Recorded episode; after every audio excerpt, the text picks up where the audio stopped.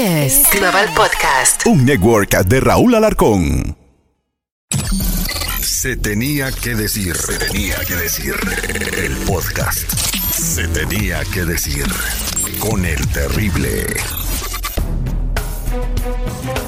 Hola, soy tu amigo el Terry y esto es un episodio más de Se tenía que decir. Y hoy vamos a hablar del fenómeno de los extraterrestres. Es que pasó algo histórico el 17 de mayo del 2022, ya que se llevó a cabo la primera audiencia pública del fenómeno ovni por el Congreso de los Estados Unidos. Por primera vez desde que cerraron las investigaciones del fenómeno ovni del proyecto Libro Azul en 1969, las cosas están muy candentes con el tema de los extraterrestres, porque como muchos saben, hace un par de años con la desclasificación de las investigaciones, el tema ha pasado a ser de algo para ridiculizar a algo que es considerado ahora como una amenaza para la seguridad de los Estados Unidos y del mundo. Ahora tiene más sentido con el panorama bélico militar y todo lo que está pasando en el mundo. En esta investigación se presentaron un montón de videos que fueron dados como auténticos y se hicieron muchas preguntas que pusieron en jaque a quienes tienen la información más confidencial. En esta audiencia pública, que fue en la Cámara de Representantes, estaban el subcomité de inteligencia, también el subcomité de contraterrorismo, también el comité de contrainteligencia y contraproliferación. Todos ellos han tratado el tema con el Departamento de Seguridad de los Estados Unidos. Se presentaron testimonios del subsecretario de Defensa para la Inteligencia y Seguridad, Ronald S. Moultrie, y, de señor, y del señor Scott W. Prey, director adjunto de la Inteligencia Naval. Estos testimonios iban acompañados de 144 casos sin explicación, descartando uno de ellos que sí tuvo explicación. Todos los demás eh, sí se, no se pudieron explicar. Aquí empezaron a mencionar el caso Mastron. Aquí se puso interesante la cosa eh, y también se puso bastante serio el tema. Es el caso de ovnis que se aparecen en bases militares y desactivan misiles nucleares. Y estos misiles pierden el control eh, de controlarse a sí mismos o que alguien los pueda controlar y con una extraña fuerza con la presencia de estos aparatos que desactivan los misiles. Algo que ya había pasado en otras naciones, sobre todo en Gran Bretaña. La respuesta de los funcionarios del Pentágono pues fue lo, lo, que ya se imaginan, que no sabía nada. Los congresistas entonces empezaron a incomodar mucho al Pentágono con preguntas sobre operativos secretos y si podían confirmar los proyectos secretos como reales, como lo que dijo el astrofísico Eric Davis, aquí lo anoté, que decía que había programas secretos del gobierno para recuperar ovnis, estudiar a sus tripulantes y desarrollar tecnologías nuevas en base a sus descubrimientos. ¿Qué creen? El Pentágono lo negó todo. Para platicar de este asunto y este tema tan interesante, tengo al mejor del planeta Tierra. Él es el investigador, el periodista Jaime Maussan, que lleva décadas estudiando el fenómeno de los objetos voladores no identificados y con quien estaremos compartiendo este pedazo de la historia. Bienvenido nuevamente a su podcast, señor Jaime Maussan. Se tenía que decir, ¿por qué se llevó a cabo esta audiencia pública en el Congreso de los Estados Unidos? ¿Qué querían dejarle saber al mundo? Eh, investigaciones eh, secretas por parte del Pentágono de este fenómeno, del fenómeno OVNI. De tal manera que a partir de este momento eh, se dieron a conocer algunos videos grabados por pilotos de combate, porque los pilotos de combate querían hablar, querían decir lo que habían visto. Por tanto, algunos medios se empezaron a acercar a ellos y algunos de los uh, pilotos, algunos con permiso, otros que ya se habían dado de baja, empezaron a contar sus experiencias. Esto los llevó a tener reuniones secretas con miembros del Congreso, los cuales quedaron muy impresionados de lo que les contaron los pilotos. Y así fue avanzando hasta que algunos eh, congresistas eh, empezaron a considerar la necesidad de abrir esto. Para el 27 de diciembre del 2020, el presidente Donald Trump le pusieron en la mesa una ley que para que la firmara que obligaba al Pentágono a revelar en, en aproximadamente seis meses eh,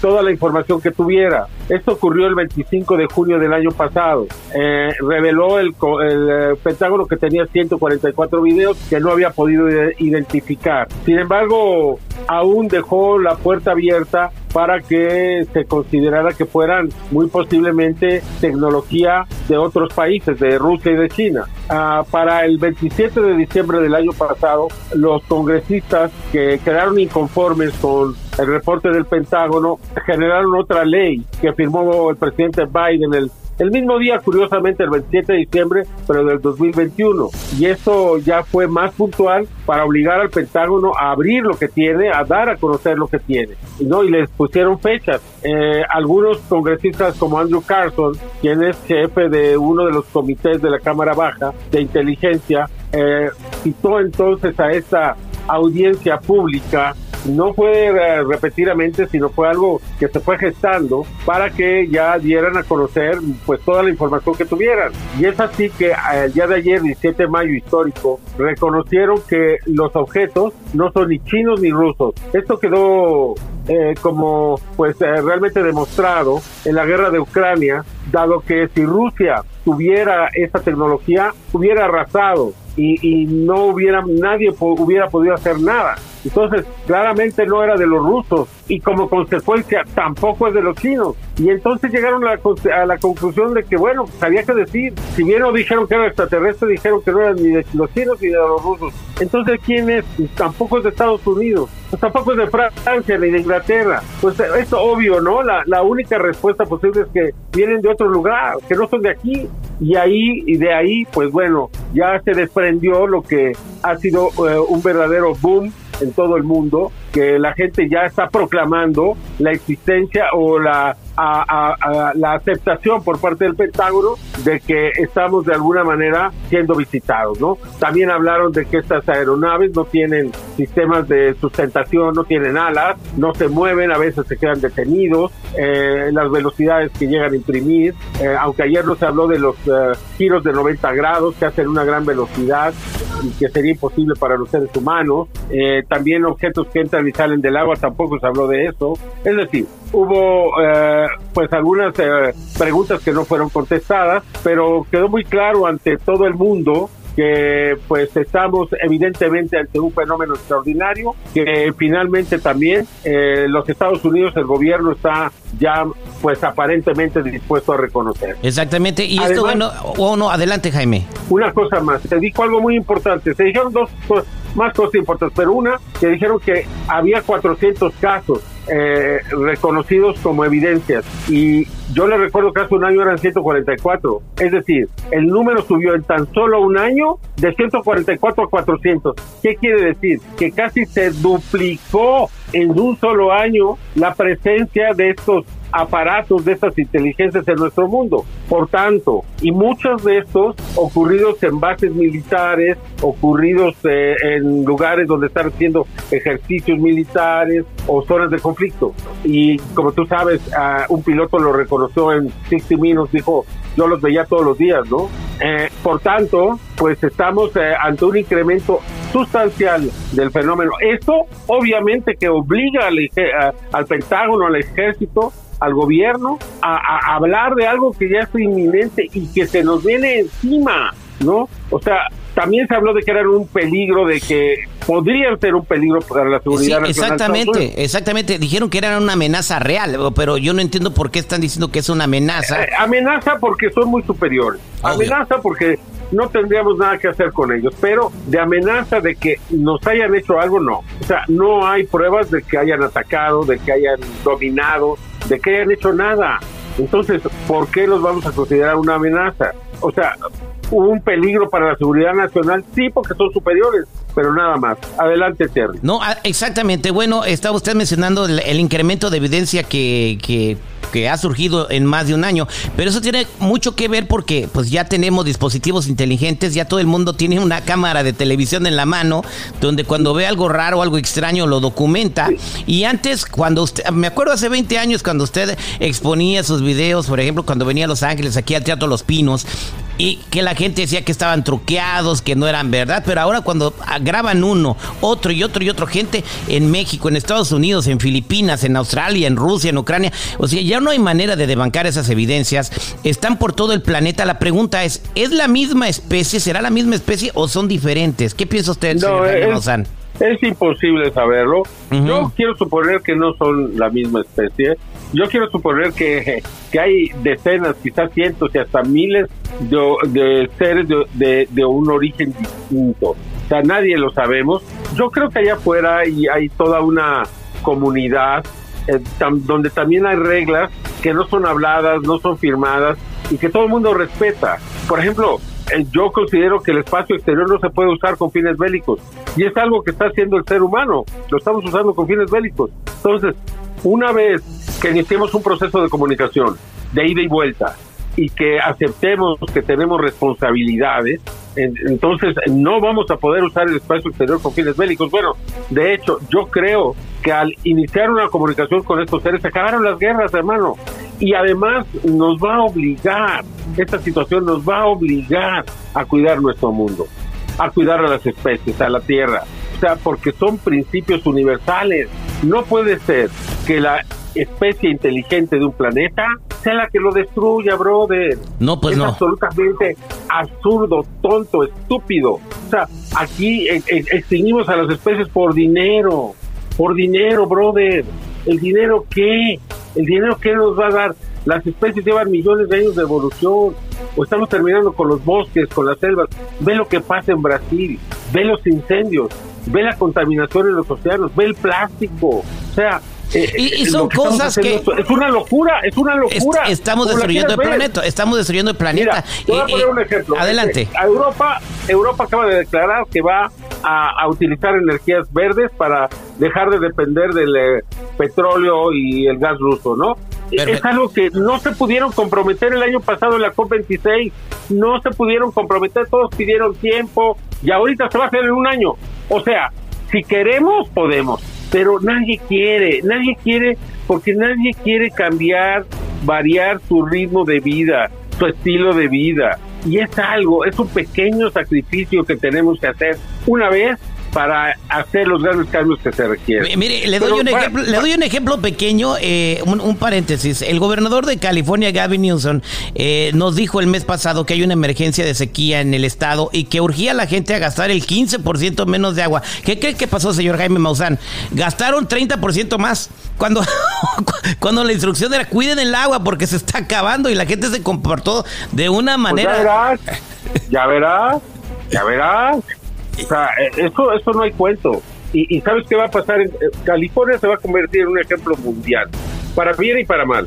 O sea, se les va a acabar el agua, ¿eh? No, digo, si sigue la, la sequía como va, si dura uno, dos, tres años más, ¿de dónde van a sacar el agua? Hay un lugar, o sea, ¿por qué no hemos desarrollado la tecnología necesaria para extraer el agua del mar y desalinizarla? Ahí hay, hay suficiente agua, pero no es agua potable. Bueno, pues hagámosla potable. Ahí es donde tendría que estar dirigidos nuestros esfuerzos y no es no en estar haciendo eh, más eh, armamento, más eh, más este, no sé, gastando el dinero a lo absurdo, hermano. O sea, desde luego se tiene que hacer porque el enemigo hace lo mismo. Estoy de acuerdo.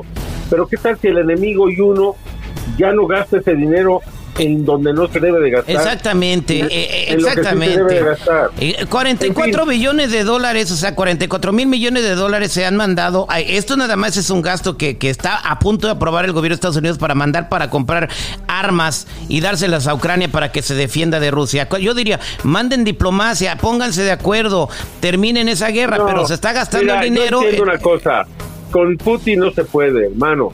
Eh, eh, Putin es un es un tipo, eh, o sea, eh, es un autócrata con el cual no se puede hablar. Yo estoy de acuerdo en ese sentido y lo entiendo, pero qué lástima, hermano. Qué lástima que aún haya seres humanos así. Qué lástima que, que se force a este tipo de gasto. Ahora, yo espero que al terminar la guerra, porque va a acabar, y no creo que va a durar tanto como han dicho, yo creo que Putin va a ser insostenible para él. Yo creo que la situación interna de Rusia va a cambiar radicalmente en los próximos dos o tres meses, y esto va a obligar o va a motivar el, eh, el, final de la guerra. Yo espero que en ese momento verdaderamente hagamos una reflexión y cambiemos un poco eh, todo lo que estamos haciendo. la- la guerra de que tiene, este, estamos hablando del fenómeno uh, de los objetos voladores no identificados, pero todo tiene que ver. Ahorita esta guerra ya no tiene sentido. Eh, eh, Vladimir Putin tenía miedo o estaba argumentando que la OTAN iba a hacer bases en Ucrania, No. pero ahora Finlandia y Suecia ya, ya aplicaron para estar en la OTAN. Entonces, eh, pues ya, o sea, ya no tiene sentido esta guerra, ¿no? No, nunca lo tuvo. O sea, la OTAN es una organización defensiva, no ofensiva. La OTAN nunca ha atacado a nadie. O sea, la única razón por la que quieres armas nucleares es para que no te vayan a tirar armas nucleares, pero no es para usarlas. ¿no? Entonces, todo este gasto que ha hecho Rusia para gastarlas, pues bueno, en fin. Pero regresamos al tema si quieres, que creo que es lo que le importa a la gente. Me, mencionó algo muy importante, eh, usar armas espaciales. Eh, los seres humanos, eh, incluso vi en, uno de sus videos que China ya está probando satélites que destruirían satélites para por poder apagar la, civilización en cualquier país cuando se les antoje, ¿no? Porque ya lamentablemente todo se mueve, por satélites, entonces estamos llevando eh, la guerra afuera de la atmósfera, ¿no? No, sí, claro, pues ese es el, absurdo de los seres humanos, o sea, vamos a destruirnos, ¿no? Vamos a destruirnos y vamos a acabar con todo. Pero te repito, eh, yo creo que la aceptación de este fenómeno eh, va a obligar, que es lo más importante para mí, al inicio de la comunicación. Todos dicen el contacto, no, el contacto se da después de la comunicación. Primero la comunicación. Una vez que nos comuniquemos con ellos se puede dar el contacto.